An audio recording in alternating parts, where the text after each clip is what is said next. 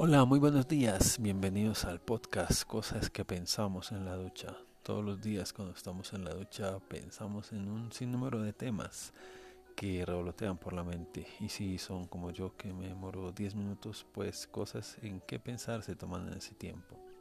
Pues bien, cápsulas de opinión durante la ducha. Y hoy cuando me estaba bañando llegó a mi mente una canción, un clásico del rock en español el tema Mar Adentro de la extinta banda española Héroes del Silencio y pensé, esa banda tuvo una evolución envidiable en la música. Ningún álbum se parece a otro de su repertorio. Pasaron del post-punk al hard rock en menos de seis años. Para quien jamás haya tenido contacto con su música y escucha el álbum Avalancha y después el álbum Hermano César, muy seguramente no identificará que son de la misma banda. Pues bien, hoy en el primer capítulo de este experimento Hablaré de mi opinión en la historia álbum tras álbum del trabajo de esta banda, una de mis favoritas y aunque hace más de 20 años que se separaron, creo que su legado es tal que simplemente el mar aún no cesa.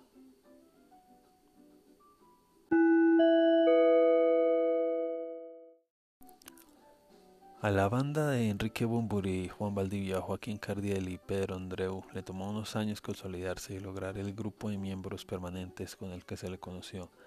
Cuando lograron este primer objetivo, participaron en múltiples concursos y festivales de bandas emergentes. En la época, mediados de los 80, cientos de muchachos proponían proyectos musicales en ese naciente pop español en 1987, los productores Roberto Durruti y Gustavo Montesano vieron a la banda en concierto y quedaron maravillados.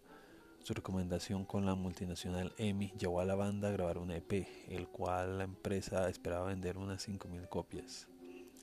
El resultado fueron 30.000 copias vendidas. El EP contenía cuatro cortes, de los cuales dos son de versiones de su tema insigne, Héroe de Leyenda, muy al estilo del post-punk, marcadas, con marcadas influencias de bandas como The Cure, constituyendo un primer paso en su carrera, un muy buen primer paso.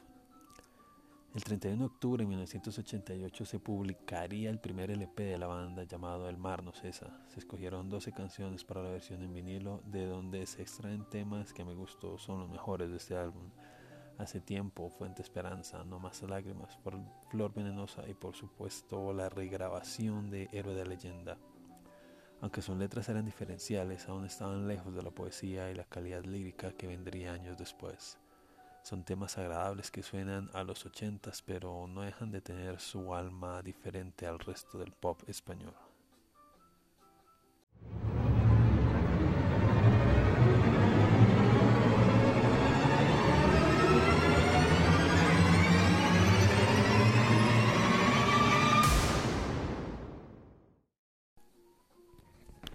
Se terminan los años 80 y con ellos toda una gama de pop experimental y de sonido de estudio característico.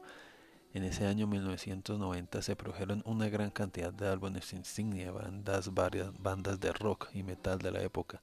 Se respiraba el cambio en el sonido y Héroes no fue la excepción. Con la ayuda del gran productor Phil Manzanera, quien puso toda su experiencia al servicio de y el mejoramiento del producto de los zaragoceños, Canciones que estaban en el archivo como Entre dos tierras y Maldito eh, Duende fueron reforzadas y se convirtieron en dos de las mejores de este trabajo y lograron catapultar al álbum y a la banda a las grandes ligas.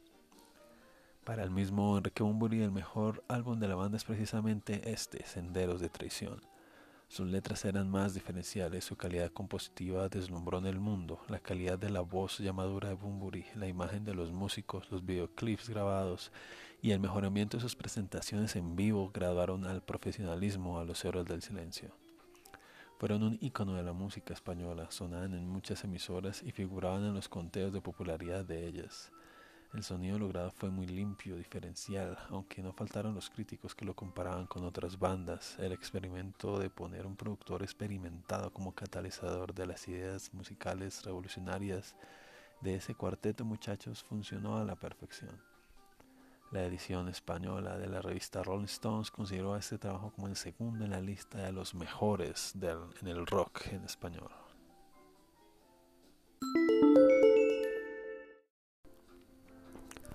Con cientos de conciertos en sus espaldas, con críticas tanto destructivas como constructivas por parte de fans y de la prensa, con el ya problema económico saldado con el apoyo total de la izquierda y nuevamente con el productor Phil Manzanera sacaron su tercer álbum de estudio, muchísimo más complejo tanto lírica como musicalmente. 16 cortes hacen de este álbum El espíritu del vino una revolución en la historia de la banda, con un sonido hard rock en algunas canciones y con otras en donde aún quedaban las guitarras limpias y agudas, características de los arpegios de los trabajos anteriores. Los héroes tuvieron una gran erupción creativa. Considerado por muchos como el mejor disco de su carrera musical, ellos mismos en alguna entrevista que vi decían que era tal la cantidad de ideas que quisieron incluirlas todas, prácticamente no se dejaron reproducir, hicieron lo que quisieron al punto de en sus propias palabras arruinar algunas canciones que hubiesen sido fantásticas. Realmente no hay canción mala en este álbum, un rock directo, potente, maduro, letras ambiguas, muy estudiadas, basadas en libros, en películas, en obras de teatro, nada minimalista, solamente por nombrar algunas canciones. Nuestro nombre, Sirena Varada, La Herida, Bendecida 2, El Camino del Exceso, Culpable, y si sigo termino nombrando a las 16 canciones del álbum. Representan en parte el momento personal y colectivo que estaban pasando. Vivían los excesos que caracteriza a las bandas exitosas de rock, algo así como se puede ver en la película de Oliver Stone, The Doors, biografía de esta banda, que relata esta vida de rockero entre el sexo, las drogas y la música. Tanto así que Héroes del Silencio llamaría a la gira de apoyo del disco como El Camino del Exceso. Este álbum consiguió ser disco de oro en España, Alemania, Suiza y México.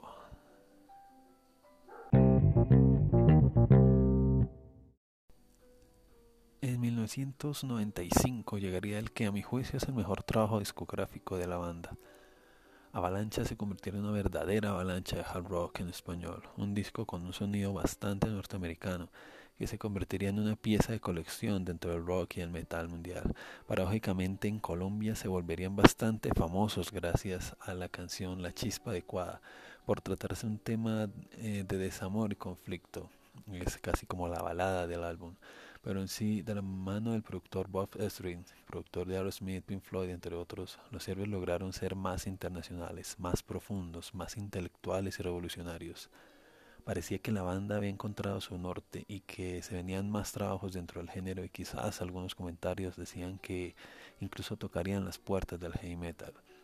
Aquí encontraría mis canciones favoritas de la banda, Iberia Sumergida, Avalancha, Deshacer el Mundo, Opio, La Chispa Adecuada, sin contar otras más que complementan el álbum. El título pensado para este trabajo era Babel, pero debido a la presión de la izquierda para sacar el álbum a la venta, dicha canción no alcanzó a estar lista así que optaron por titularlo Avalancha. Dos canciones, Babel y Virus, eran destinadas a formar parte de este trabajo. Desafortunadamente no fue así. Esas canciones se publicarían en el compilatorio de maquetas y temas de archivo que saldrían después titulado simplemente Rarezas. Fue el único álbum en donde incluirían permanentemente al quinto héroe, Alan Boguslaski, mexicano. Sería la guitarra de apoyo.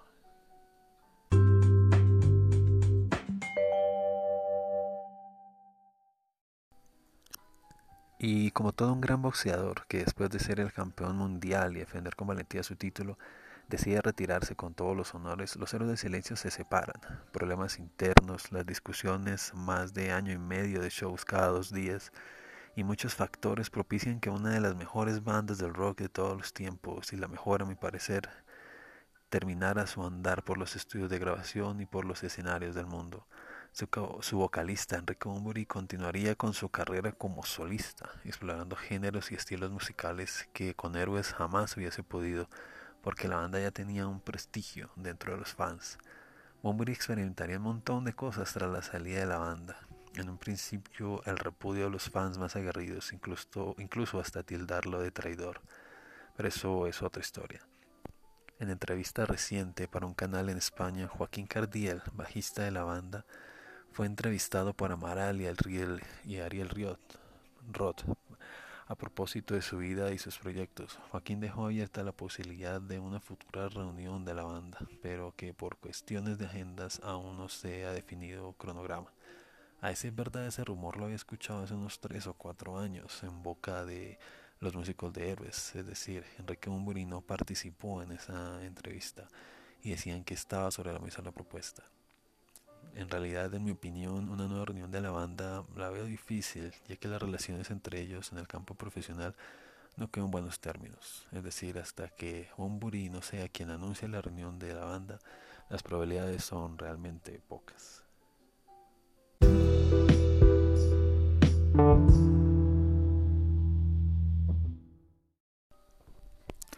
Bien, por ahora es tiempo de cerrar la llave y empezar el día. Soy Fernando Montaña y esto fue la cápsula de hoy.